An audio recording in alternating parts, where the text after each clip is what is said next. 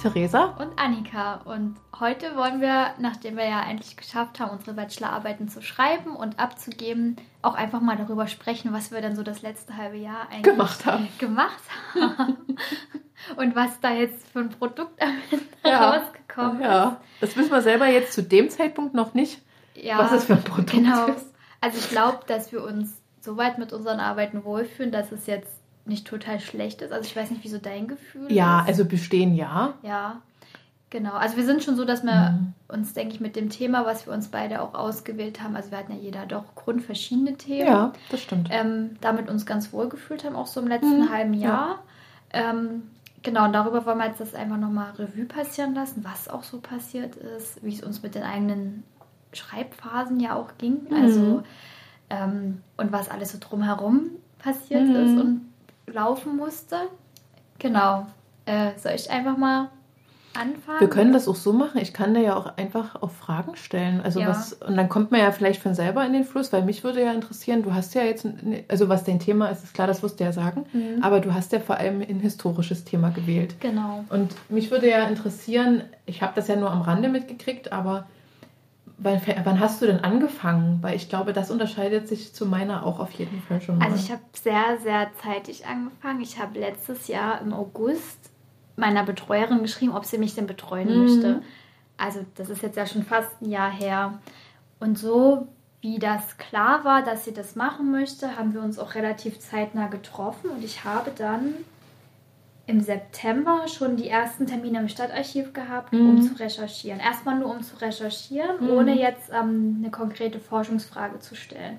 Ja. Also ich hab, bin quasi in diesem Thema schon seit jetzt, naja, einem guten Dreivierteljahr. Okay, aber du bist dort rein, ohne schon eine Forschungsfrage zu haben. Genau, weil okay. es erstmal darum ging, zu gucken, wo komme ich jetzt ran, ähm, mhm. ähm, wie schnell komme ich an Infos mhm. ran, wie viel Aufwand muss ich auch bringen. Also ich hätte ja. halt ähm, noch viel weiter reisen können, äh, unter anderem nach Leipzig in die Bibliothek, um ja. da auch noch mal Sachen von Dresden zu finden. Ja. Und da war jetzt erstmal die Sache, was finde ich ja. ähm, und was kann ich aus dem, was ich gefunden habe, ableiten oder was kann man daraus. Und das unterscheidet, glaube ich, auch unsere Arbeiten, dass es bei mir erstmal darum ging, welche Befunde kann ich denn überhaupt einsehen, mhm. äh, ohne jetzt größeren Aufwand zu lassen. Mhm. Man muss halt auch immer sagen, im Rahmen der Bachelorarbeit. Ähm, hätte ich jetzt äh, nicht angefangen, noch hunderte Archive anzuschreiben, mhm. weil man muss auch immer wieder dann äh, unterschreiben. Ich muss auch im Stadtarchiv unterschreiben, mhm. warum ich das jetzt mache. Mhm. Ja. Ähm, und das wäre dann halt einfach auch den Rahmen gesprengt. Also es war so schon, ich habe im Stadtarchiv hier in Dresden, das ist eigentlich, denke ich, noch ein relativ kleines Archiv, ja. äh, bestimmt nochmal 40 Stunden und mehr reingesetzt, wo ich dann wirklich, ja. ähm, also die Sache ist ja auch an Archivarbeit, am Anfang ist das total lähmend. Also bei mir war das echt so, ich wusste noch gar nicht so richtig wohin. Okay, irgendwas mit Pflege ist klar, aber was jetzt so ja, genau, ja. wusste auch gar nicht, wonach ich suchen soll. Und da waren die ersten zwei Tage, habe ich gedacht, was habe ich mir hier eigentlich angetan? Weil ich habe nichts gefunden. Ich hatte auch, ich, also ich konnte auch keine Suchstrings in meinem Kopf erstellen, weil ja. ich gar nicht wusste, wonach ich suchen sollte. Und dann habe ich so kleine Ansätze gefunden. Und dann so Ende des Jahres war es dann schon relativ konkret. Und da habe ich dann mega viel im Stadtarchiv gefunden, mhm. weil dann mhm. wusste ich auch, nach welchen Namen muss ich suchen, welche Jahre sind mhm. jetzt für mhm. mich relevant. Ähm, und dann hat es auch richtig Spaß gemacht. Mhm. Und dann habe ich auch echt gesagt, das ist trocken wie Sau, aber wenn du dann einmal drin bist, macht es mhm. richtig Spaß, weil dann fängst du an, wirklich so von Befund zu Erfund, Befund, von Befund zu Befund zu hoppen ja. und dann äh, auch Zusammenhänge zu erfassen. Und dann auch wieder Namen zu lesen oder ähm, was ich jetzt auch in der historischen Arbeit gemerkt habe, Fußnoten, wie unheimlich wichtig Fußnoten sind, mm, ja. ähm, ist mir am Studium bis dato nicht ja, so bewusst ja, gewesen. Ja, ja ich glaube, das hat uns unterschieden, dass ich schon länger gesucht habe, jetzt nicht konkret. Konkret wurde es dann wirklich erst im Januar, als wir dann auch unsere ähm, Themen abgeben mussten, wo ich dann aus dem Gefundenen irgendwie versucht habe, eine Forschungsfrage ja. zu erstellen. Und was ist denn dein Thema geworden? Ja, also mein Thema ist dann geworden Pflege im Zeichen der Pandemie mhm. und sollte sich äh, im besten Fall auf Dresden fokussieren, ja. was noch ganz gut geklappt hat und ich wollte eigentlich meinen Arbeitgeber damit reinnehmen, ja. im Sinne von, ich arbeite dort und tue was für die Klinik, was sich dann als schwierig erwiesen hat. Okay. Ähm, nicht mal als schwierig im Sinne der Entstehungsgeschichte von der Uniklinik und wie das alles so mit den Fachgebieten gelaufen ist, sondern was die Pflege, wie es der Pflege ging mhm. und wie sich die Pflege weiterentwickelt hat. Das ist nämlich gar nicht so leicht immer rauszufinden. Mhm. Man kann das also nicht so gut nachvollziehen. Ähm, gab es jetzt einen Wendepunkt? Gab es eine besonders wichtige Persönlichkeit? Also ich habe eine wichtige Persönlichkeit, aber ähm, das sind naja, das ist so schwierig, das genau auf, auf die Klinik halt ähm, ja. aufzubauen. Ähm, beziehungsweise ist die Klinik ja auch später entstanden, als ähm, ich meine Jahre hatte. Also ich habe 1919 und 2021 im Vergleich. Mhm. Das war eigentlich mein, also ich wollte diese Jahre vergleichen. Ähm, also spanische dem, Grippe und Covid. Genau, mhm. genau. Und ähm, da geht es halt auch schon los. Ähm, Pandemien kann man nicht auf ein Jahr genau mhm. festlegen. Ja dann versucht man ja irgendwie, also ich hatte dann diese Waage zwischen, ich will ähnliche Fallzahlen haben, um halt ja, einen Vergleich ja. zu machen. Also man hat ja so ein bisschen, ähm, naja, ähm, Sachen im Kopf, was ich vergleichen möchte und wo ich anfange ja. zu vergleichen. Und das war ein bisschen schwierig. Ähm, und dann auch, ich habe dann auch viel über Personalschlüssel gefunden und wie sich die Schwesternschulen hier entwickelt haben mhm. und äh, welche berühmte Persönlichkeiten. Dann ging das los aha, Königin Carola von Sachsen, ach, von der existiert ja auch noch eine, eine Blume im Botanischen Garten und so. Also so, man, man Ah, also wie im Film würde man sagen, es ist ein Spin-off, ne? Ja, genau. Das ging mir auch so, weil das, es gibt ja zu jedem Thema noch ein anderes Thema genau, und dann genau. muss man sich so zügeln, nee, das ist aber jetzt gerade nicht, um was es genau, geht. Genau, genau. Ja. Und äh, das war dann total interessant. Mhm. Ähm, dann habe ich irgendwann gemerkt, okay, also städtisches Klinikum war es ja damals noch, ähm, dann musste man immer aufpassen, dass man das nicht mit Friedrichstadt verquirlt. Also ah, okay. ähm, dann habe ich gemerkt, okay, Deutsches Rotes Kreuz äh, mhm. ist jetzt nochmal wichtig, äh, wo gehe ich denn jetzt weiter? Dann war ich ja extra in dem Museum ja. Und dann kriegst du wieder so einen anderen Schlag. Ich war ja da relativ, okay, ich suche jetzt eigentlich was über Dresden und die Uniklinik und dann kommt der DRK und gibt dir so eine gefühlte ja, Chronik ja. von den letzten 100 Jahren. Und da sind total viele interessante Figuren oder Menschen drin, die, über die man mhm. selber schon nochmal schreiben könnte. Und da muss man aufpassen, sich zu fokussieren. Mhm. Und das ist mir in meiner Arbeit total schwer gefallen, weil geschichtlich muss man halt dazu sagen, Pandemien lassen sich nicht so chronologisch erzählen, sondern immer in so einem Kreislauf, gesellschaftlich, mhm. politisch. Mhm. Ähm, also du musst immer wieder so ein Stück zurückgehen mhm. und dann musst du wieder weitermachen. Dann war auch 1919 ein starker politischer Umbruch mit Weimarer Republik. Ja, das spielt ja, ja alles stimmt. mit rein. Und das war echt jetzt im Nachhinein, also war es schon echt Hammer, weil. Hättest du dich dann nochmal begrenzen, also differenzierter sozusagen rangehen sollen, ja. dass du. Was war denn deine Forschungsfrage? Also ich wollte einen Vergleich machen zwischen der spanischen Grippe 1919 no? und der 2021 und wie sich die Pflege ähm, in diesen Jahren weiterentwickelt hat. Also Aha, okay. Also, was hm. der Stand 1919 war und jetzt hm. 2021. Okay. Ja. Ähm, und dann halt in Bezug auf die Pandemie. Hm. Und das hätte ich einfach nochmal kleiner fassen müssen. Hm.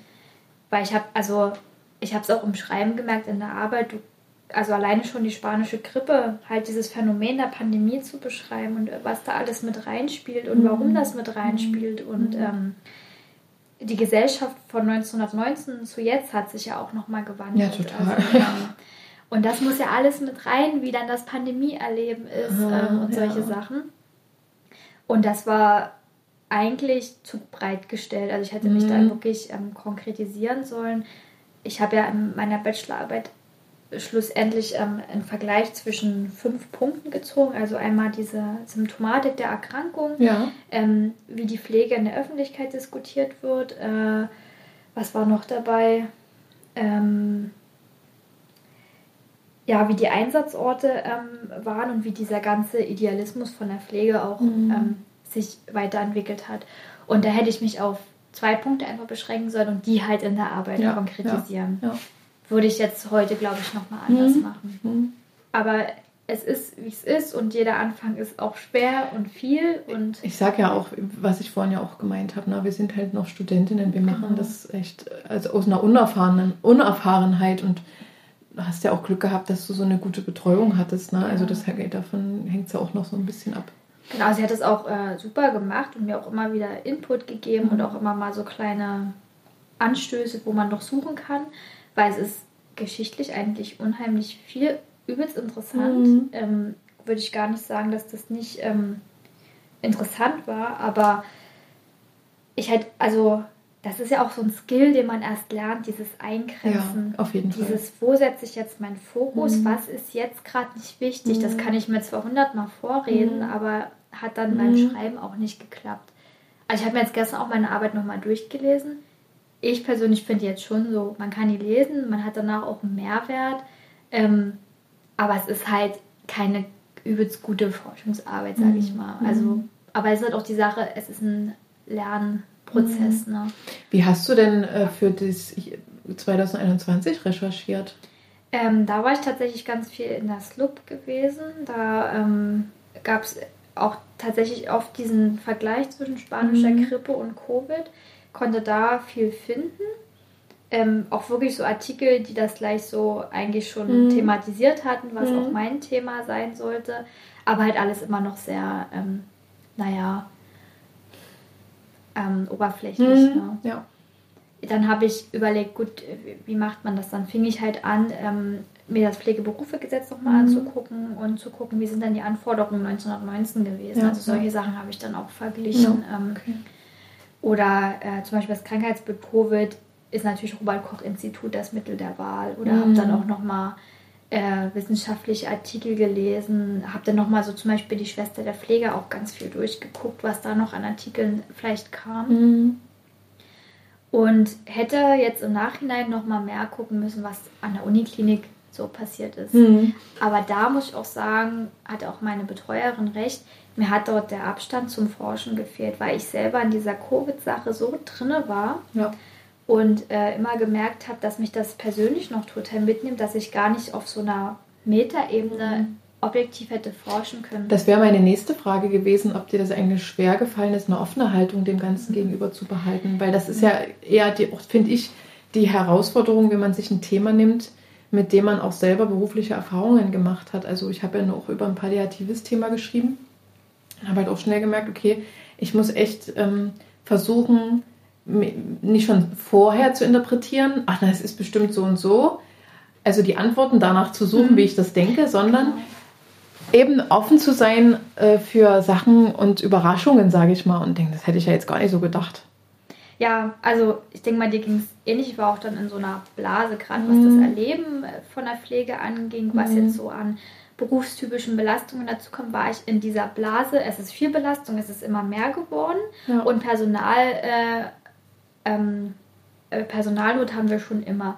Und mhm. dann bist du in so einer Blase, die sich ja auch über die letzten Jahre so mhm. einfach fortgebildet hat, dass man gar nicht mehr nach rechts und links guckt. Mhm. Und da muss ich echt sagen, bei, bei der spanischen Grippe ging das. Da, da mhm. hatte ich Abstand, aber zu Covid ähm, habe ich oft gemerkt, dass da viel auch persönlich mhm. drin war oder ich auch, wie du schon sagst, nach den Antworten mhm. gesucht habe, die ich in mir schon irgendwie trage. Und da ist halt die, die Sache, ich glaube, da war der Abstand dann mhm. einfach zu kurz. Hast du das als Limitation noch irgendwie reingenommen? Ja, also ich ähm, habe das, also ich hätte, glaube ich, noch mehr limitieren auch noch können. Mhm. Ähm, ja, das, also die Sache war auch beim Forschen, wenn man dann so gerade auch die Fallzahlen in Sachsen und so angeguckt und man hat ja dann auch wirklich spezifisch auf mhm. Dresden und die Uniklinik gesucht ähm, da kam auch unheimlich viel wieder hoch. Ne? Also man hat auf einer Seite diese mhm. objektiven Fallzahlen und auf der anderen Seite das äh, Erleben, was mhm. man selber erlebt hat und das vermischt sich dann auch immer mhm. wieder. Also, das kann mir vorstellen, ja. ja. Äh, würde ich jetzt, also ich glaube, jemand, der das nicht so nah erlebt hat, hätte da einfach objektiver forschen mhm. können und mhm. ähm, da mehr noch rauskriegen können. Aber ja, gut, das ist jetzt so. Ja, ich finde immer, also ich habe dann auch irgendwann gesagt, okay, die Note, was die Bachelorarbeit angeht, das ist erstmal zweitrangig, aber die Erkenntnisse und über was man über sich so gelernt hat, wie man eigentlich so eine Arbeit macht und wie man auch kritisch dem Ganzen gegen, also seinen eigenen Gedanken mhm. gegenübersteht. Man sollte es natürlich nicht übertreiben, aber eben so eine Professionalität dazu entwickeln. Ähm, ich denke mal, das ist generell ja gerade so ein Thema, wenn wir weil ja Studien und WissenschaftlerInnen gerade seit Covid so viel in den Medien auch sind.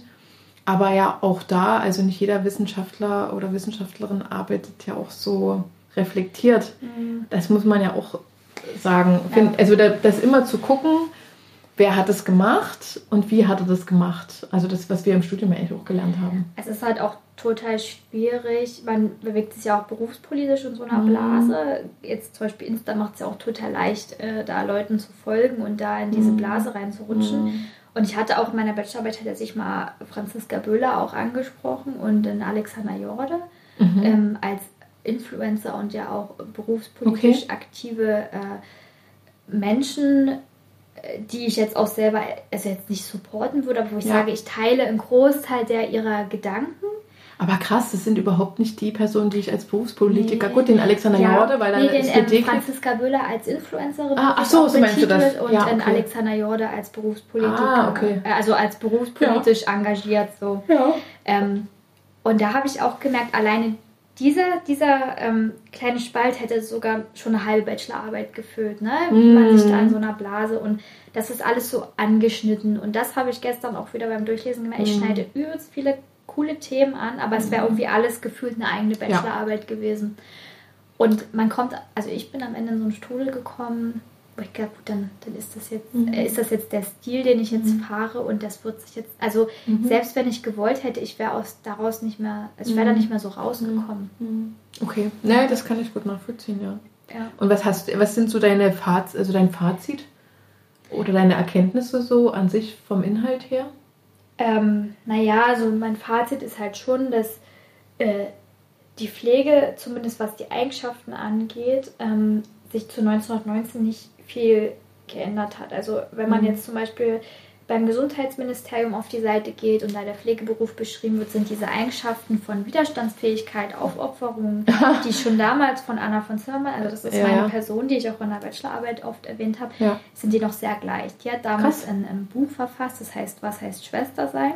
Und da sind diese mhm. ganzen Sachen so ein bisschen beschrieben. Und okay. diese Eigenschaften, die sie da sagt, dieses Aufopferung und ähm, ich bin immer für die anderen ganz viel da mhm. und stelle meine eigenen Bedürfnisse mhm. zurück, sind heute immer noch relevant. Mhm. Also das mhm. sieht man auch, ich habe dann auch nochmal geguckt, gut, nicht jeder, der vielleicht einen Pflegeberuf ergreift, wird jetzt auf ein Gesundheitsministerium zurückgreifen, sondern guckt vielleicht auf anderen Seiten, wo der Beruf erklärt ja, wird. Und ja. da stehen diese Eigenschaften ganz klar drin, wo ich denke, krass, das hat sich halt nicht geändert in den letzten 100 Jahren.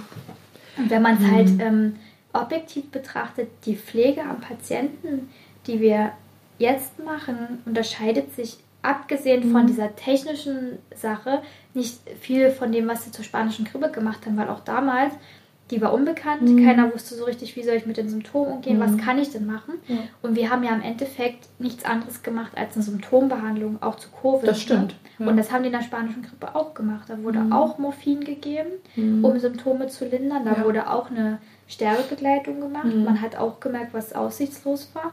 Und das fand ich halt so krass, dass ich habe halt gedacht, als ich in dieser Arbeit bin, ey, in den letzten 100 Jahren hat sich mega verändert. Ne? Nein.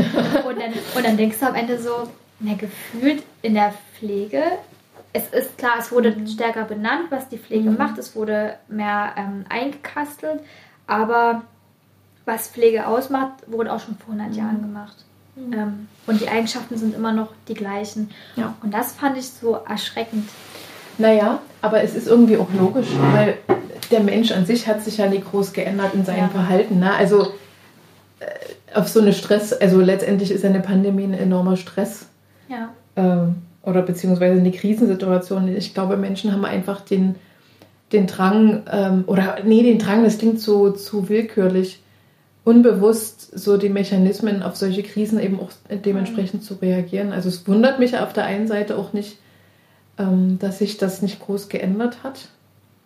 Krass finde ich eben nur, dass eben die Beschreibung des Berufes sich, ich merke das ja selber auch und gerade in äh, christlichen Krankenhäusern noch mehr, dieses Dienende, ne? Mhm. also für Gottes Lohn da irgendwie demütig den Patienten zu pflegen das ist ja was, das ist ja steinhart irgendwie gefühlt in den Köpfen so drin. Und das hat auch sicherlich damals seine Berechtigung gehabt, weil es eine andere Zeit war. Aber ich finde es schon krass, dass es, also wir sind so modern und aufgeklärter und irgendwie habe ich das Gefühl, was die Pflege angeht, ändert sich im deutschen Raum, wohlgemerkt.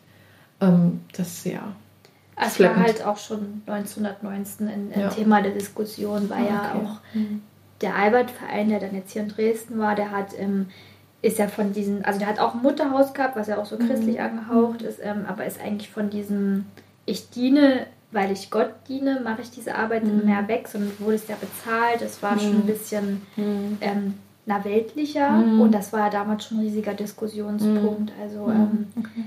Der, also selbst darüber, es gab ja dann noch früher freie Schwestern, wie sind die zusammen? Also es gab bestimmt auch inner äh, beruflich ganz viele Konflikte, die man auch hätte aufschlüsseln können ja, ja. und ja, also es ist halt nur, wenn ich dann auch so, ich habe dann ja immer mal auch so ein paar Sachen reingelesen und ähm, mhm. gibt halt auch Bücher darüber und da wurde halt auch mal angesprochen, ähm, dass sich gerade auch zwischen den freien Schwestern, den weltlichen und halt auch den christlichen Schwestern, ähm, also jetzt Diakonissen oder mhm. die Ordensschwestern, auch immer noch mal so Konflikte ergeben ja. haben. Ne? Und das ist total krass, also nicht nur zwischen diesen verschiedenen Schwestern, sage ich mal, sondern auch wieder zwischen den verschiedenen Fachbereichen. Mhm. Also ja. es ist eigentlich damals wie heute, dass jeder Fachbereich von sich denkt oder der Meinung ist, mhm. wir machen die meiste Arbeit, wir haben den mhm. meisten Stress und das war damals. Aber weißt du, das hatte ich zum Beispiel im Führungskräfteseminar. Ähm, das sind ja die, die Mechanismen des Gehirns, sich eine komplexe Welt einfach zu erklären. Und dieser, was auch in der, durch die Presse, der Confirmation Bias, also die Bestätigungsfehler. Mhm. Und das ist auch so was Natürliches eigentlich, wo man aber wissen muss, das passiert. Also man, ja, in meiner Ausbildung war das ähnlich. Ne? Da gab es zwei traumatologische Stationen und die eine hatte prinzipiell immer mehr zu tun als die andere. Und wenn man als Schüler hat man das ja am meisten mhm, mitbekommen, weil man ja auch so geswitcht ist in seinen Einsätzen. Und immer wurde über die andere Station gesagt, dass die ja immer die leichten Fälle kriegen und man selber. Und da, das ist eine große, und das betrifft, denke ich, den Pflegeberuf ganz enorm. Mhm mit den Informationen, die ich habe, und das ist immer verzerrt, also immer, zu gucken, naja, warte mal. Und das ist vielleicht auch die Herausforderung bei so einer Bachelorarbeit. Ja. Warte mal, jetzt muss ich mir das nochmal von außen angucken. Ähm, ist das denn wirklich so, meine Schlussfolgerung? Oder tue ich hier Sachen einfach auch zusammen ja. Vermischen oder eben solche Bestätigungen mir ziehen, die wo, aber wo ich Informationen auch ausklammer? Genau, und das mhm. ist mir, also, ich will jetzt nicht sagen, total häufig passiert, aber bin halt immer wieder in diese mhm. Kaskade reingerutscht. Und da, also ich glaube, wenn ich jetzt nur geschrieben hätte, ohne noch nebenbei zu arbeiten, wäre das vielleicht nochmal anders gewesen. Hätte mhm. ich mich vielleicht mehr auf so eine Metaebene mhm. begeben können. Aber so hatte ich immer wieder diesen Input von mhm. Arbeit und habe ja auch immer auf Arbeit mitgekriegt, was eigentlich, also ich konnte das auch immer so ein bisschen halt vergleichen. Also gerade so mit den Eigenschaften habe ich dann ganz oft so gemerkt, das ist halt echt immer ja, noch. Ähm, ja auch halt diese, dieser Konsens, die eine Station macht immer mehr als die andere, mhm. ist halt ja, auch noch total aber Das hält sich echt ja. übelst. Äh, Stark. Ja, finde ich total krass. Ja. Also, aber ich finde, da, da ist es auch wieder auch eine Aufgabe von der Leitung, auch das zu sehen und zu erkennen und da irgendwie Impuls zu geben, weil ich mache, ich denke, das ist was ganz Normales dass man das so denkt, dass die andere Station immer mehr ähm, mhm. ein, einfache Fälle kriegt und dass man aber als Zeitung sagt, naja, so ein bisschen auf diese Sachebene das wiederzubringen und logisch zu argumentieren, naja, aber guck mal, den, den Dienst, da lief es ja anders. Also mhm. das gegenüberzustellen, gar nicht um, um das zu, wieder, um zu widersprechen, ja. sondern zu sehen, ja, ich verstehe deine Belastung, aber die andere Station die arbeitet so und so oder es gibt die Gründe dafür oder irgendwas in der Richtung, um das ein bisschen zu entkräftigen. Also ich merke es ja auch im Pool, dass mhm. immer dieser, dieses, ähm, diese Meinung herrscht, dass man uns beweisen müsste, dass wir ganz viel zu tun haben und mhm. dass der Pool verdient ist, dass da jetzt jemand kommt. Ne? Stimmt, das hast du auch schon mal erzählt, ja. Wo ich so sage, mhm. nee, es ist ja es ist ja gut, wenn wir mhm. auch mal kommen und, und, dadurch ein Dienst einfach geregelter läuft. Ja, ne? auf jeden es Fall. Es muss ja nicht immer total brennen auf Station, mhm. aber viele also viele von meinen Kolleginnen, die haben halt echt dieses, die müssen mir dann erklären, naja, es ist nicht immer so ruhig, mhm. wo ich mir sage, mhm. du, ich würde auch wissen, mhm. Mensch, ich will vielleicht auch mal einen Dienst haben, der geregelt läuft. Ne? Mhm. Also ich, ich habe jetzt nicht den Anspruch, echt jeden Tag eine ja. Stunde später rauszukommen, ja. nur um zu sagen, ja, die haben mich jetzt ja, gebraucht. Ne? Genau. Ne? Also das, ja, da, da ist echt so viel, was vielleicht auch mal aufgearbeitet werden müsste oder ich immer denke, vielleicht sollten die Leute auch die, die Fachgebiete mhm. doch mal mehr wechseln, mhm. wo man dann auch wieder sagen muss, dann ist es natürlich spezifisch nicht mehr die, also es ist immer noch eine gute Behandlung, mhm. aber es macht mhm. natürlich Sinn, auch wirklich mhm. Fachkräfte für einen Fachbereich zu mhm. haben. Ne? Ja. Aber fehlt halt oft der Weitblick. Und da hast du auch recht, da ist eine Führungskraft, muss da oder sollte da äh, mit reinspielen ne? und äh, dann auch mal sagen, hier, die machen das so und so. Und wenn wir das vielleicht auch so machen. Ja, so einfach den Moderator auch ein bisschen mhm. so. Genau. So, also, oder als Moderator so aufzutreten. Ja. Und das von außen so ein bisschen, gerade wenn es auch um Konflikte geht oder so, wenn es dann schon sich ein bisschen auch damit dann die Stimmung dementsprechend auch kippt dadurch. Hm. Genau, das stimmt. Und hast du auch Unterschiede? Also zwischen den. Naja, was zum Beispiel ein krasser Unterschied ist, die Ausbildungszeit hat sich verdoppelt. Also es waren damals mhm. so 1,5 Jahre. Mhm. Ähm, das ist jetzt schon mehr geworden. Mhm. Wenn man da jetzt in die Inhalte reinguckt, dann mhm. ist das auch total klar, dass es halt ja. viel mehr medizinisch auch geworden mhm. ist. Ne? Und ja auch, wir haben es ja auch gesehen mit, der, mit den ganzen ATLs und so, das ist natürlich alles viel mehr mhm. jetzt aufgerollt worden. Und ähm, ja, auch die Prakti Praktikumszeit war natürlich nicht so lang. Ähm, was aber wieder mit reinziehen muss, wenn du da ausgelernt warst, warst du wie so eine Lehrschwester noch. Also du ja. zwar deinen Berufsschule, musstest noch ein Jahr ähm, mhm. arbeiten, mhm. wirklich, um dann zu sagen, mhm. ich bin jetzt Schwester.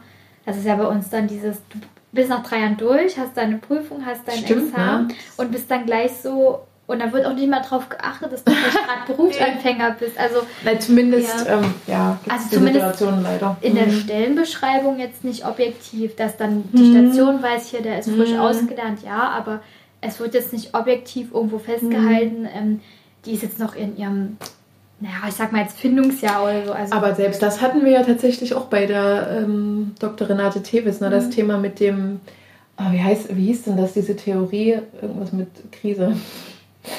Ah, das habe ich jetzt vergessen. Das ist ja peinlich. Aber egal. Auf jeden Fall ging es ja auch darum, dass das erste halbe Jahr eine totale Überforderung für die Berufsanfänger ist. Und wenn man das eben auch nicht so als solche erkennt, verliert man die Leute. Ja, es ist auch wirklich so. Und das finde ich gar nicht so schlecht, wenn man nochmal so ein Jahr hat, ein bisschen Welpenschutz. Mhm. Könnte ich mir, aber gut, da wird wieder argumentiert, wir haben keine Zeit, weil, so, weil wir Personalmangel haben. Und halt aber halt es wäre schon genau. gut, dass, dass man so einen fließenderen Übergang hat oder zumindest vielleicht wir versuchen das ja auch immer schon, dass die ähm, so im letzten, also die letzten Monate dann schon mal eigenständig arbeiten. Mhm. Noch mit, also dass natürlich jetzt ich zum Beispiel mehr einen Organisationstag habe mhm. und sage zu dem Spezi, also zu dem Prüfungsschüler, ja. hier, du hast Frühdienst, machst eine Seite, ich bin da, aber du kannst erstmal mhm. ne, dich da auch mal damit vertraut machen, wie das so ist, wenn man jetzt mehrere Zimmer betreut und aber trotzdem jemanden in der Hinterhand einfach zu haben. Ja, das stimmt. Klar, ja. Einarbeitungskonzepte soll es natürlich trotzdem geben, keine Frage. Naja, es ist halt auch, ähm, wird ja auch oft das Argument genommen, so an Herausforderungen wächst du ja auch. Das ah, das ist wieder sowas. Ja, das, aber das finde ich wird halt so verkannt. Mhm. Ich weiß es, dass die Kollegen gibt es, ich weiß ich, die das so denken und man müsste doch nur jemanden ins kalte Wasser schmeißen. Aber ganz ehrlich, das ist auch mal vorbei. Es geht ja nie darum, das ist wie mit Kindererziehung. Ja. Da hat man auch früher gedacht, man, man ähm, zieht sich harte Persönlichkeiten ran, indem man sie auch hart rannimmt und dass mhm. genau das Gegenteil passiert ist. Und wir dementsprechend äh, auch jetzt, ja, solche Charaktere haben, wie wir sie haben, vor allem in Führungspositionen, weltpolitisch gesehen. Mhm. Dieses, um einfach zu gucken, was braucht derjenige. Es geht ja nicht darum, den irgendwie dem was abzunehmen oder so. Mhm. Der muss da schon selber durch. Aber ich weiß nicht. Also du kannst halt anleitend wirken, ne? Dass, ähm, Na, Sicherheit halt geben, genau, dass man einfach demjenigen signalisiert, ich bin da und ich helfe dir. Ne? Mhm. Aber das ist halt auch nicht so leicht.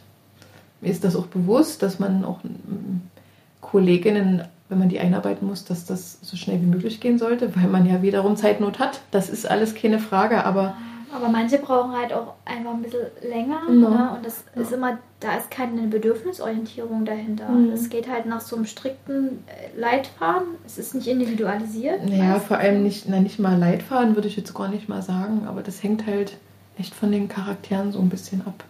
Wen du als Mentor bekommst. Mhm. Wie der so selber tickt. Oder wie der auch selber sich vielleicht sieht und seine Arbeit. Vielleicht ist er eben auch sehr streng mit sich. Mhm. Und dementsprechend wird es ja auch auf den anderen. Ja so ein bisschen Stimmt. projiziert. Ne? Also, oder der Klassiker, das wurde doch früher mit uns auch gemacht. Mhm. Und das hat uns nicht geschadet. Genau, wo ich dachte, naja, da würde ich nochmal drüber ja. nachdenken. das denke ich auch. Aber ja, wenn ich so dran denke, wo ich dann ausgelernt war und gleich als im Pool eingestiegen ist, erst halbe Jahr, ich hätte nur heulen können. Ne? Das mhm. war, also fand ich dann, ist auch nochmal härter, am Pool dann einzusteigen, als auf mhm. einer Station, die man dann, wo man den Ablauf kennt, sondern wirklich dann gefühlt jeden Tag zu wechseln. Mhm. Nein, da fällt mir bloß noch ein Gedanke dazu ein. Ähm, das war auch bei dem Führungskräfteseminar. Der ging mir dann im Nachhinein durch den Kopf, weil der, äh, der, der Dozent hatte noch eine Zahl genannt, dass eine gewisse Anzahl, also überwiegend die Hälfte von allen Menschen, können keine Grenzen ziehen für sich. Also mhm. zu sagen, das ist mir jetzt viel oder das geht so. Gleichzeitig soll man ja aber auch aus seiner Komfortzone raus. Mhm. Und das finde ich super schwierig, gerade wenn man noch gar nicht so weiß, was ist denn meine Komfortzone als Pflegefachperson. Ähm, und dann kannst du noch keine Grenzen setzen. Also ich finde es super schwierig ähm, und herausfordernd, wenn gerade Berufsanfänger, wenn die, und selbst wenn die eine Grenze setzen können und sagen, ich kann das noch nicht, würde ich trotzdem sagen, ja, aber ist das jetzt deine Komfortzone oder kannst du es wirklich nicht? Mhm.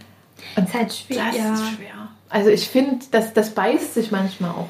Ja. Weil Grenzsetzung ist wichtig. Auf der anderen Seite ähm, lernt man auch manchmal mehr nachhaltig, wenn man auch mal durch Sachen einfach mal durchgeht und versucht, sie einfach durchzuziehen.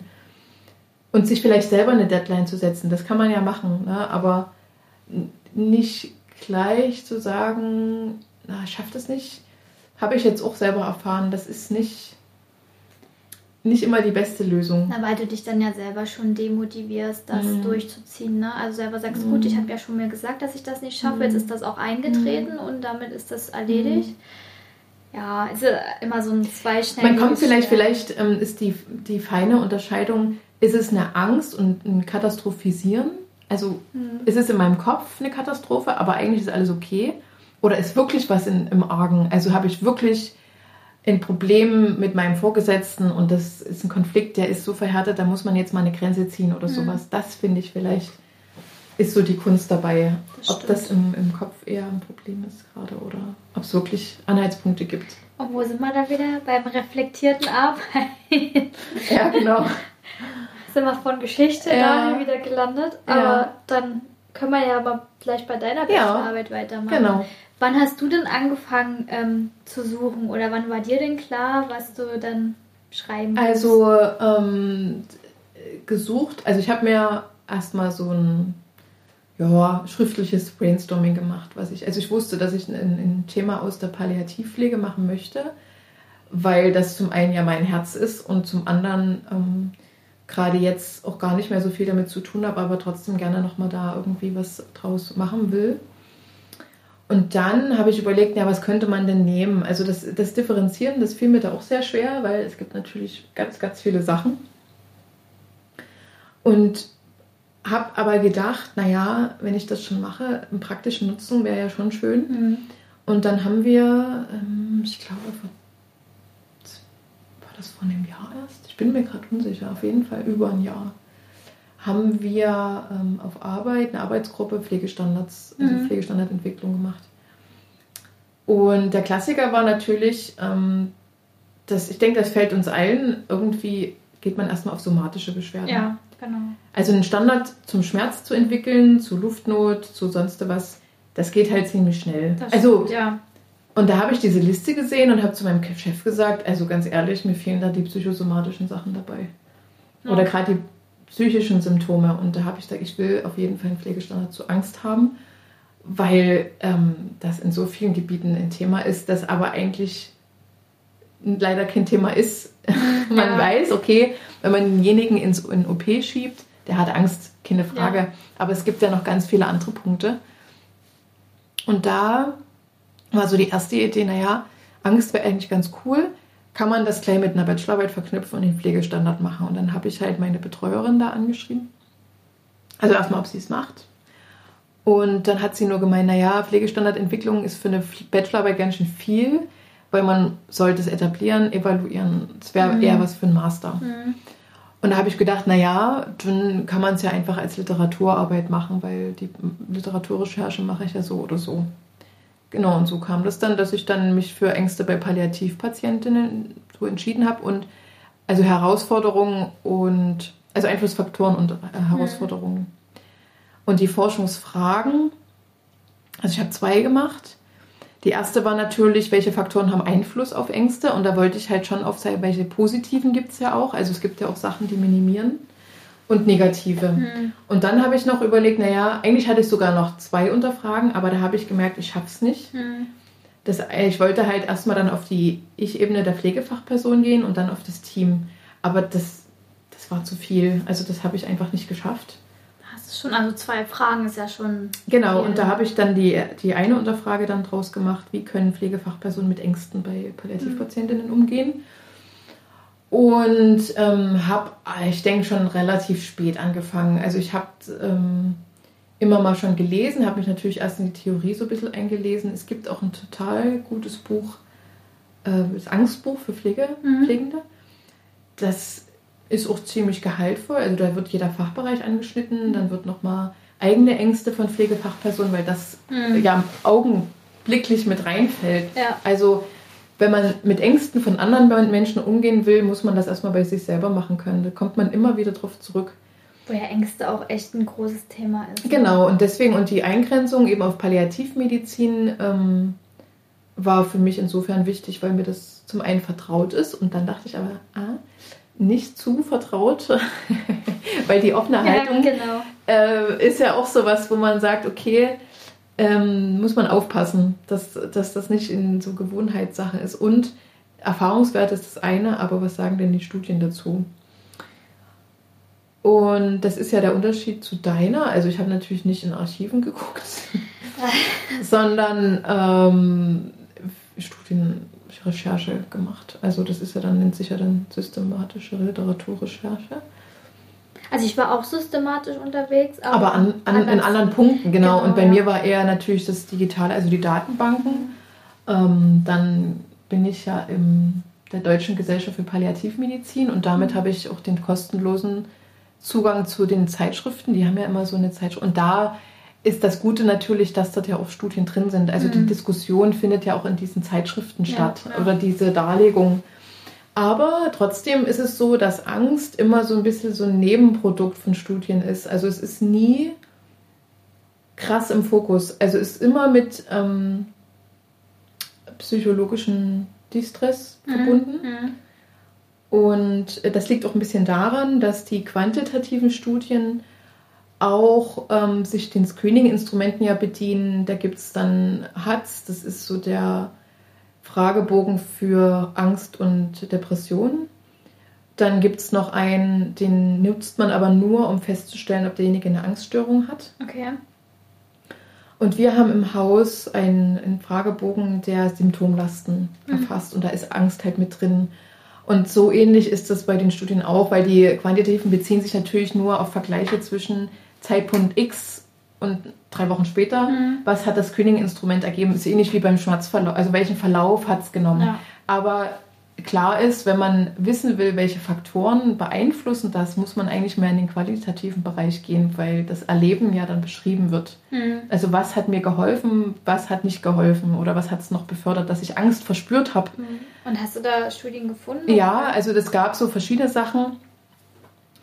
Ähm, limitierend ist auf jeden Fall, dass also Palliativpatient ist ja nicht immer onkologisch.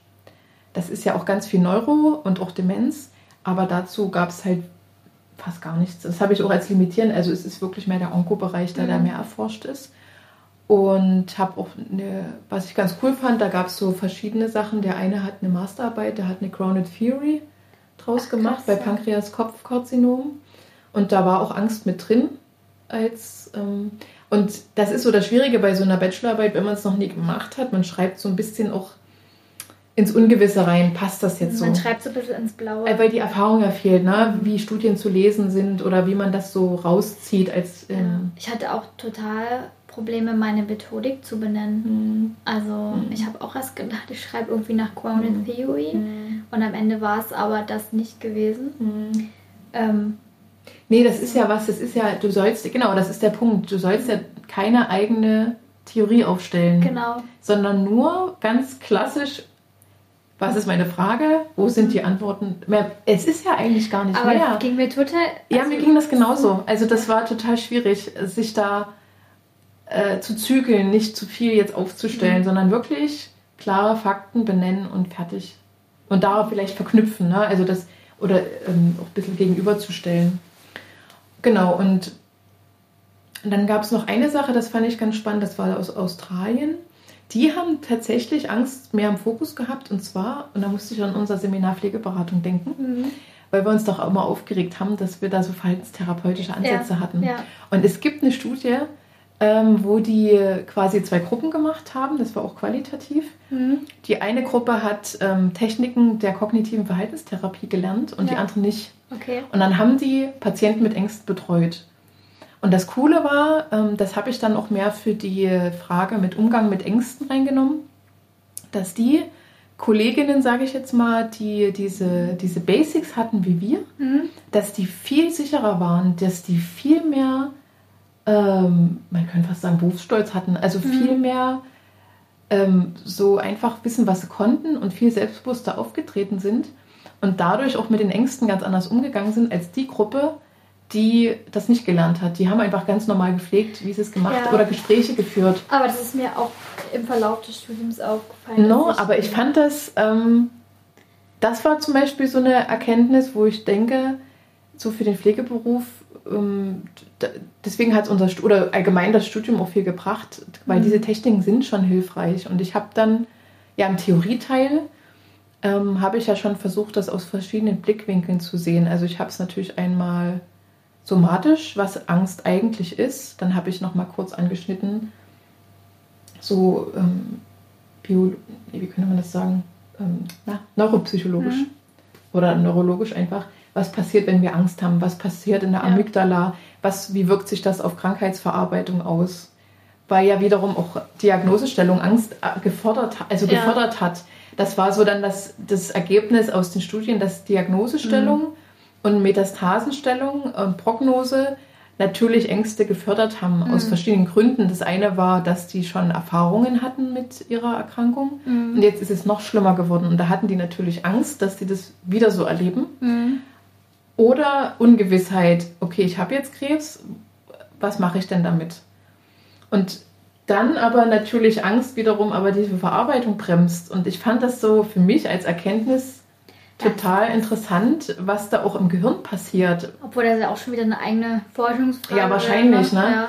Und dann, welche Stufen gibt es, ähm, was Ängste angeht, also auch welche Formen und habe aber von vornherein ausschließen wollen. Also ich wollte quasi die Angst als eine normale Reaktion auf einen Ausnahmezustand beschreiben mhm. und nicht die Störung. Weil der feine Unterschied fehlt mir nämlich manchmal in der Literatur genauso. Also mhm. auch in den, auch für meine Arbeit, ne? was ist diese Angststörung? Das ist was anderes. Und da Als geht man ja auch anders ran. Ja, ja, das stimmt. Als wenn man jetzt sagt, okay, es ist was Normales, wie kann ich das begleiten? Mhm. Ne? Ich will es ja nicht, also klar würde ich dem das ersparen, mhm. Aber ich kann es nicht wegzaubern. Ne? Und eine psychische Störung bedarf einer ganz anderen Behandlung. Mhm. Hast du das als Limitation auch mit reingenommen, dass es in der Literatur nicht klar gekennzeichnet worden? Nee, das habe ich nicht gemacht, weil das, ähm, das ist ja nur so mein Gedanke dazu gewesen. Das könnte eher was für, fürs Kolloquium nochmal sein. Mhm, genau. Weil das so richtig limitierend, ja, das stimmt, eigentlich hätte ich das, aber das, da habe ich gedacht, naja, ich bin auch, ich habe allgemein limitierend äh, geschrieben, dass der Stand meines Wissens im Vergleich zu erfahrenen Wissenschaftlern schon alleine limitierend ist, weil ich ein Anfänger bin. Mhm und daraus natürlich die Qualität so einer Bachelorarbeit was anderes ist. Ja. Und auch die Zusammenhänge, die man, finde ich, sieht. Genau. Ne? Das, das ist eigentlich eine gute Sache, weil das habe ich bei mir zum Beispiel nicht rein. Weil das fand ich, es liest sich zwar nicht schön, mhm.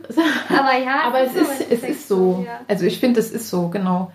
Und dann anhand der Studien habe ich jetzt nochmal dann das so in vier Gruppen unterteilt, also die Einflussfaktoren. Ich habe dann halt auch eine Tabelle gemacht, was sind positive, was sind negative nicht in allen Studien waren positive Sachen drin, nicht in allen negative. Aber es hat sich so ein Gesamtbild da ergeben, dass sich eigentlich ähm, sozialer Status ist auf jeden Fall was, Kommunikation.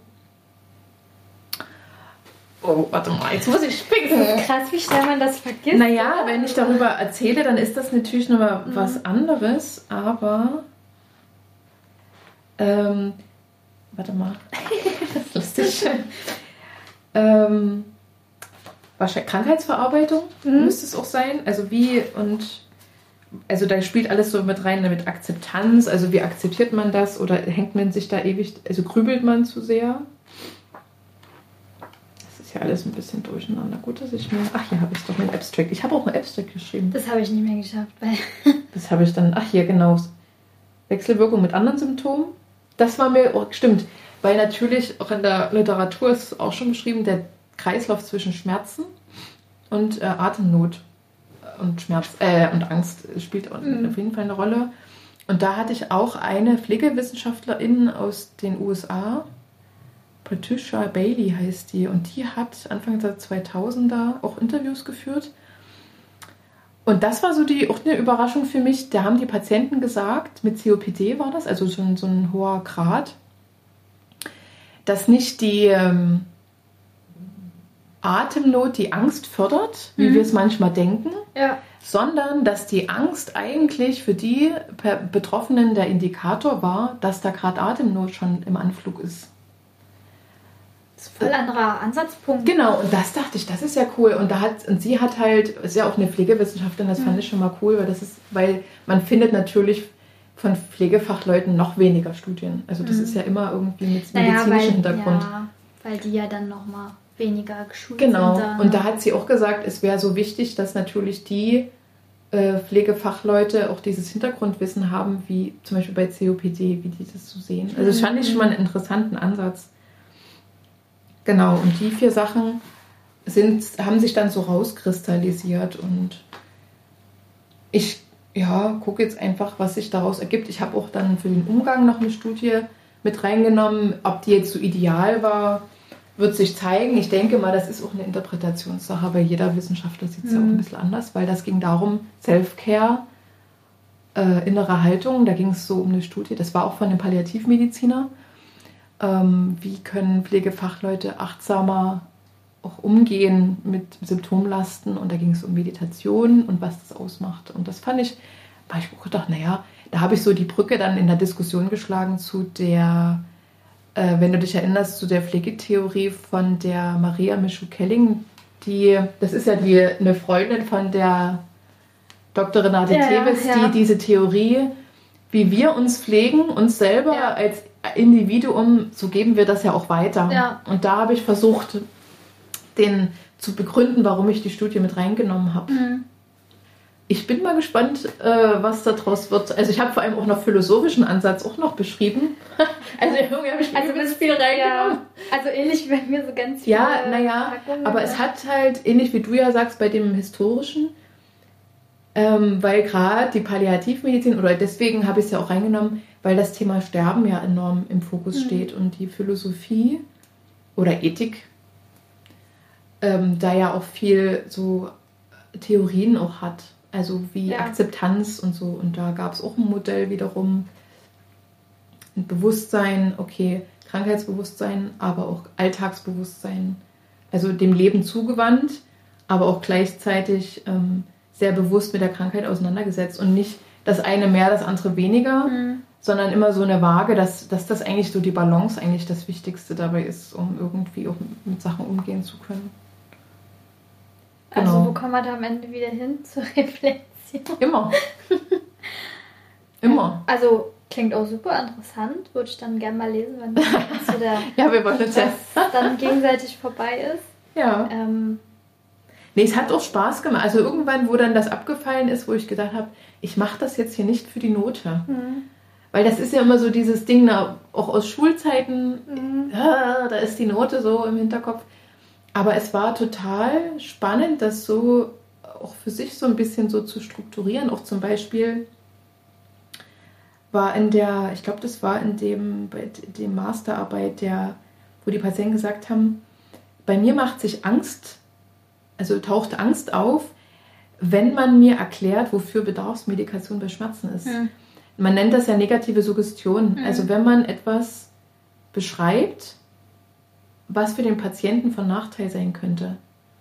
Und dieses wieder, okay, wie, wie kann ich was positiver beschreiben bei Bedarf? Ich muss dem ja trotzdem sagen, sie können auch Bedarfsmedikationen mhm. geben, aber da habe ich mich ein bisschen ertappt gefühlt, weil ich natürlich auf der Palliativstation gesagt habe, wenn sie ganz starke Schmerzspitzen haben, dann können sie auch was extra nehmen. Und die haben sich vielleicht manchmal gedacht, oh Gott, wie, soll, wie schlimm ist denn das? Ja, was ist eine Schmerzspitze eigentlich? Ne? Das muss ja furchtbar sein. Mhm.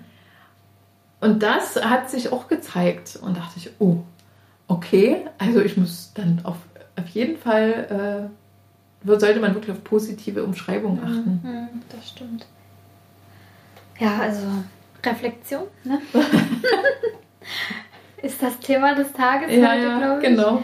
genau. Ja, also da ist bei dir auch, glaube ich, ganz viel aufgeploppt, was mhm. man hätte noch als eigene Fragestellung machen können. Ja. Ne? Und also ein super Thema. Aber da wäre bei mir, also ich hätte da, also das hätte mich jetzt auch interessiert, aber mhm. da wäre das gleiche wieder, wo gehe ich hin, in welche Richtung mache ich denn jetzt? Mhm. mhm. Ja. Na, mir war es eben wichtig, weil wir ja in, in pflegewissenschaftlichen Abschluss haben, dass ich es eben auch konkret, ich wollte halt unbedingt noch ein Thema, was die Pflege angeht, damit mhm. reinnehmen, weil mhm. ich finde, also hat sich ja auch, ich habe für die Frage mit dem Umgang nach ähm, oder mit Ängsten durch die Pflegekolleginnen auch nur drei Studien mit reinnehmen können, mhm. weil ähm, das gibt einfach, also um Ängste kümmert man sich in der Studienlage und die sind alle relativ aktuell. Mhm. Also ich habe, wie gesagt, die eine von der Pflegewissenschaftlerin, das war von 2004. Und die anderen Studien sind alle 2020, 2021, so, ja, die sind alle nicht alt. Und da hat sich, ah, das kommt, es kommt mhm. ja, also gerade auf Intensivstationen, ne, wann das jetzt mal in den letzten Jahren erst kam, dass man so ein Tagebuch für die Patientinnen mhm. schreibt, ne? wie, wie, wie geht die Psyche denn mit Erkrankungen um, was ja, wo die Angst damit reingehört. Ja. Das kommt ja alles erst so richtig. Das fängt jetzt erst so an, ne? no? dass ähm, mhm. die Psyche stark sein muss, um bestimmte schwere Lebenszeiten auch äh, zu überwinden oder besser zu verarbeiten. Ja. Dass das nicht nur rein behandelt werden kann mhm. an den Symptomen so. Ne? Mhm. Oder du musst auch immer gucken, wie viel Symptomlast ist denn erträglich ähm, und was kann man denn lindern. Ja, also genau. zum Beispiel ja Schmerzen ist ja auch so ein Symptom, was man ja mittlerweile gut lindern kann, aber man muss auch wieder aufpassen, es kann halt auch psychosomatisch sein und dann ist es mhm. auch wieder schwierig. Mhm. Und bei Angst ja dann, also Angst wird ja auch dann durch solche Sachen bedingt. Ne? Mhm. Ne? Also dann die Angst vor Schmerzen oder vor mhm. dem, wie es weitergeht oder so. Also, ey, krasses Thema. Das hätte wahrscheinlich auch für eine Masterarbeit. Äh Na, das hätte ich gedacht. Also, da hätte ich auf jeden Fall, ähm, wenn das jetzt eine Masterarbeit gewesen wäre, hätte ich auch voll Lust gehabt, ähm, Interviews zu führen. Hm, ja, dann wäre es ja, ja. Dann so was da draus. Und das, das ist auch, das Limitierende ist halt leider, dass du ja gar nicht so eine große Datenlage hast. Du hast ja bei jeder qualitativen Studie eine Handvoll, also manchmal über zehn äh, StudienteilnehmerInnen. Mhm. Und das ist natürlich auf die breite Masse gesehen ist das ja nichts, aber es gibt zumindest einen Anhaltspunkt. Ja, das stimmt. Und legt nochmal was anderes, also ein anderes Bild den quantitativen Sachen gegenüber. Wie wichtig war dir das beim Schreiben, so einen runden Abschluss zu machen? Also irgendwie deine Frage beantworten zu können, weil du kannst ja auch eine Bachelorarbeit schreiben und am Ende sagen. Das stimmt. Mhm. Ähm, also wichtig war es mir schon, also selbst wenn die Frage jetzt nie beantwortbar gewesen wäre, aber wirklich, ich habe ja auch einen extra Absatz nochmal, um das klar aufzuzeigen. Das ist jetzt meine Antwort hm. auf die Frage.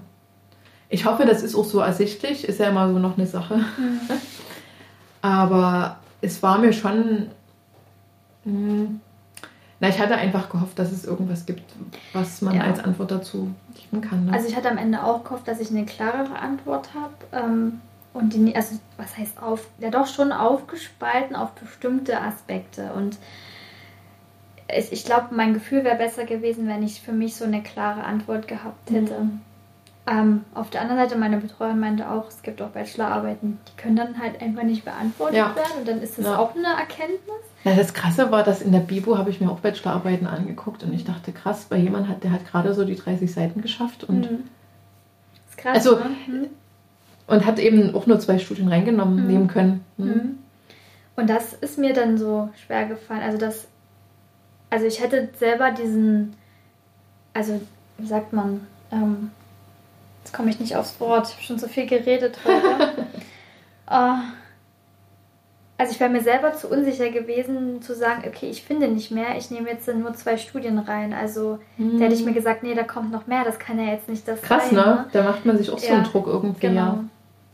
Also da wäre ich viel zu unsicher mhm. gewesen. Mhm. Und ja, also ich bin jetzt, ja, also ich war bei mir auch so, dass ich gesagt habe, ich möchte irgendwie einen runden Abschluss haben. Also es soll am Ende schon alles wenigstens ineinander mhm. Sinn ergeben. Mhm. Aber eigentlich, also ich habe mir immer so versucht, einzu, also eingeredet, oder es ist ja auch so, dass, dass das nicht zielführend ist, ne? Also dass man, ja. also dass das Ziel auch sein kann, die Erkenntnis, dass die Forschung jetzt nichts gebracht hat. Ne? Aber das hätte ich mir jetzt nicht selber mhm. eingestehen mhm. können. Also, weil ich mhm. würde dir auch so gehen, man steckt ja so viel Arbeit mhm. rein und sucht nach diesem, dieser einen Antwort. ja, das stimmt. Äh, da mhm. weiß ich auch nicht, ob das jetzt, wenn ich mal noch einen Master machen sollte, dann besser wird. Also ob man dann schon. Also klar, du Ach, ich denke schon, wenn man selber forscht, dann hat man ja auf jeden mhm. Fall was, was man. Doch, denke ich schon, dass das sein könnte. Mhm. Ja, aber so im Gesamten bist du mit einem. Ich, ja, ich bin zufrieden. Ich bin froh, dass es auch vorbei ist und jetzt erstmal Pause vom Schreiben ist und hab's mir aber nicht äh, komplett versaut mit dem Studieren, denke ich. Also ich habe schon noch Lust da ein bisschen noch, jetzt nicht gleich wieder, aber perspektivisch noch mal was zu investieren an Zeit, weil das ist wie beim Sport machen am Anfang, oh nee, was mache ich jetzt hier? Und mhm. das ist voll anstrengend und ich habe eigentlich gar keinen Bock. Aber das Begreifen, dass das auch nur ein Phänomen ist, weil man gerade muss, eigentlich mhm. macht es ja Spaß. Also eigentlich ja. ist es ja interessant, ne? Aber weil man muss. Ich habe mir doch überlegt, ob jetzt irgendwie noch ein, ein, Semester mehr jetzt noch zielführender gewesen wäre. Ähm, zumindest in Bezug aufs Bachelorarbeit mhm. schreiben. Ich glaube, dann zieht man es auch nur in die Länge. Ja, also du fängst dann, glaube ich, trotzdem nicht ja, eher an. denke ich schon. Ähm, aber mir geht es ähnlich. Ich habe eigentlich schon auch die Lust noch am Weiterstudieren. Obwohl ich jetzt, wo ich dann so die Bachelorarbeit gedruckt habe, habe ich gesagt, oh nee, ich lasse es. Ich war so mhm. durch, ne, weil ja. du hast ja auch immer nach Arbeit und dann bist du manchmal noch vorm Dienst in die Bibo oder mhm. so gefahren und es war immer, oder abends nach dem Dienst ich hatte auch manchmal so Gedankenblitze, die ich dann bloß mhm. in mein Handy eingetippt habe und abends dann irgendwie noch direkt äh, erstmal no. verfassen musste. Äh, oder dann bin ich manchmal nachts aufgewacht und hatte irgendeinen ja. Gedanken und dann musste ich den auch erstmal irgendwo festhalten. Ja, aber das ist ja das Coole, dass ich auch begriffen habe, Bachelorarbeit ist ja nicht, also nicht nur das Schreiben ist das Produktive, sondern das Ganze. Es ist ja so ein Prozess und dass ich mir dann irgendwann gesagt habe, es ist auch cool, wenn sie es mal setzen lassen kann. Also ich habe mir auch bewusst freie Tage reingenommen. Mhm weil das im Gehirn ja auch mal arbeiten muss. Ne? Also das, das kommt dann schon, wie du mit Gedankenblitzen ja. ist. Man denkt immer, okay, wenn ich ja gerade nicht schreibe, dann arbeite ich nicht dran, aber es ist nicht so. Ja. Deswegen habe ich mir auch bewusst noch diese Woche Urlaub eingeplant mhm. gehabt und hatte dann danach auch echt nochmal einen anderen Blick auch wieder neue Kraft, diese mhm. Korrekturen auch zu lesen, weil ich hätte, glaube ich, wenn ich das nie gemacht hätte, wäre ich ganz persönlich immer angegriffen ja. gewesen. Und so wusste ich, die wollen mir ja eigentlich alle helfen. No, no. Ich habe ja auch bewusst an verschiedene Leute mit verschiedenem Hintergrund geschickt und konnte das dann objektiver auch nehmen und bewerten. Hätte ich das aber so weitergemacht und hätte mir irgendwie mhm. nur, weiß ich, eine Woche für das Ganze mhm. eingeräumt, dann wäre ich da, glaube ich, auch total sensibel mhm. gewesen. Ja. Also ja, ich bin jetzt auch froh, dass es durch ja. ist und ich muss es auch nicht gleich weiter studieren. Genau. Aber so generell hat es schon Spaß gemacht. Ja. Also ja. ich glaube, sonst wären wir da jetzt beide auch nicht so in dem Thema. Also es ist ja auch cool, also das merke ich an mir, in diesem Thema zu drin zu stehen und davon zu erzählen und dieses Hintergrundwissen zu haben. Ne? Also ich merke das immer wieder, wenn ich dann Leuten davon erzähle und dann selber mal merke, was ich eigentlich mhm. alles gelesen habe und was so alles passiert ist. Mhm. Ähnlicher wie bei dir. Mhm das ist schon cool. Also das ist auch schon so ein Skill, der, das ist halt, wenn du dich wirklich aktiv mal über ein halbes Jahr mit was Bestimmten beschäftigst, dann hast du das halt einfach. Auf jeden Fall, auf jeden Fall.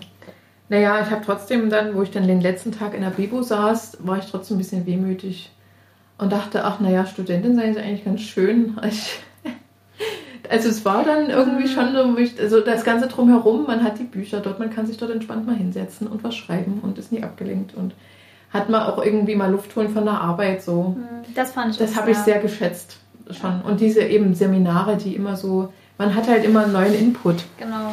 Das war auf der einen Seite stressig, auf der anderen Seite mhm. aber auch unheimlich befreiend, mhm. weil man, also ich bin auch immer wieder an einer anderen Einstellung zur Arbeit gegangen. Mhm. Ähm, ja, da habe ich dann auch manchmal so, es war irgendwie schon, oder ist noch eine mhm. coole Zeit jetzt mhm. gerade so, aber auf der anderen Seite auch sehr stressig. Mhm. Ähm, gerade wenn man berufsbegleitend studiert ist, also fand ich das manchmal schon einen krassen Anspruch. Ja, auf jeden Fall. Ja. Ähm, aber ja, ich denke, dass wir das schon jetzt irgendwie hinkriegen. Na klar, auf jeden Fall. Aber es ist halt nicht leicht in der Pflege, sich zu akademisieren, eben aus diesen mhm. Berufsbegleiten ist es ja meistens. Ja. Und ähm, muss halt schon was investieren und immer so ein bisschen Du musst auch halt, erklären, man ja. muss es ja auch oft erklären, was genau. macht man denn da eigentlich. Und du musst halt immer dranbleiben. Mhm. Geht ja jetzt auch so, was man danach vielleicht für Stellen besetzen kann. Du, mhm. Es wirft dir halt niemand was vor. Ja. Also du musst da immer dranbleiben, zu gucken, in welche Richtung schlage ich mich genau. jetzt. Ähm, und das war dann auch noch so unheimlich anstrengend in der ersten Zeit. Wir waren ja da auch noch, fand ich, mit einer der ersten, die dann auch wirklich so studieren. Zumindest in Dresden mhm. hatte ich so das Gefühl, dass es noch nicht so krass etabliert war. Pflege naja, das ist vielleicht täuschend, weil ähm, die Pflegedualstudiengänge waren ja so ein Mix aus Pflegeschule ja. und Studium. Und das fand ich noch krasser. Also ja, die haben ja para die haben ja echt. Ja.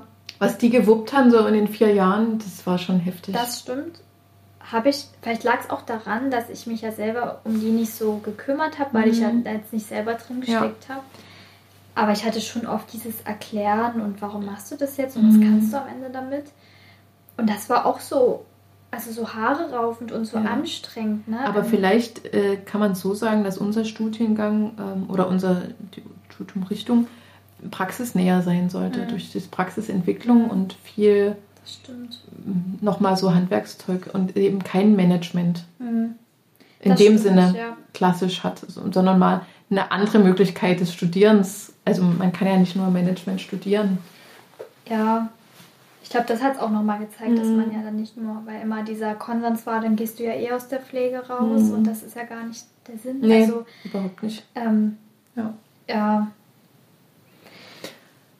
Ja, schön. Mal sehen, Annika, ob wir dann irgendwo zu gleichen Master anfangen. nee, mal gucken. Aber das finde ich, da habe ich auch gedacht, na mal gucken, wenn ich mal einen Master mache, mit welchen Leuten man dann da so zusammensitzt. Das ja, wäre bestimmt spannend. Ich habe eigentlich auch eher überlegt, ob es dann ein pflegerischer Master sein soll oder ob ich einen mit philosophischem Hintergrund oder ethisch, das finde ich eigentlich noch ich Also eine andere Kombination auch draus zu machen. Auch belesen und dachte, oh, es gibt eigentlich so ein paar Richtungen, die ich gut finde. Ja. Äh, aber das ist gerade, also ich habe da keine ähm, Kapazität. Nee, nee, nee, das, das ist klar. Und ich finde ja. auch von den Kosten her ist das halt auch nochmal eine ganz andere Liga. Also so ein Masterstudiengang, der geht ja auch 10.000 Euro aufwärts los. Was? Ne? An der Privat? Oder mhm. Wenn du jetzt so zum Beispiel als Fernstudium fand ich das total attraktiv. Aha, okay. Das ist dann schon teuer. Also, Na, ich würde auch, glaube ich, nie an die private Hochschule mhm. gehen. Aber es ist halt immer dann, also ich finde es schwierig. Mhm. Also gerade noch, das kann sich ja auch den nächsten Jahren nochmal ja, ändern. Deswegen auch diese Pause dazwischen. Ne? Ja. Ähm, ja, das waren unsere Bachelorarbeiten. Zumindest so ange grob angerissen. und unsere Übung für die Verteidigung ja. gleichzeitig. Ja, und dann hoffen wir, dass es jetzt nicht wieder ein halbes Jahr dauert, bis wir uns dann wiedersehen. Nee, bestimmt nicht. Genau. Ja Zeit. Auch hier wieder Feedback und Themenvorschläge gerne sind gern gesehen.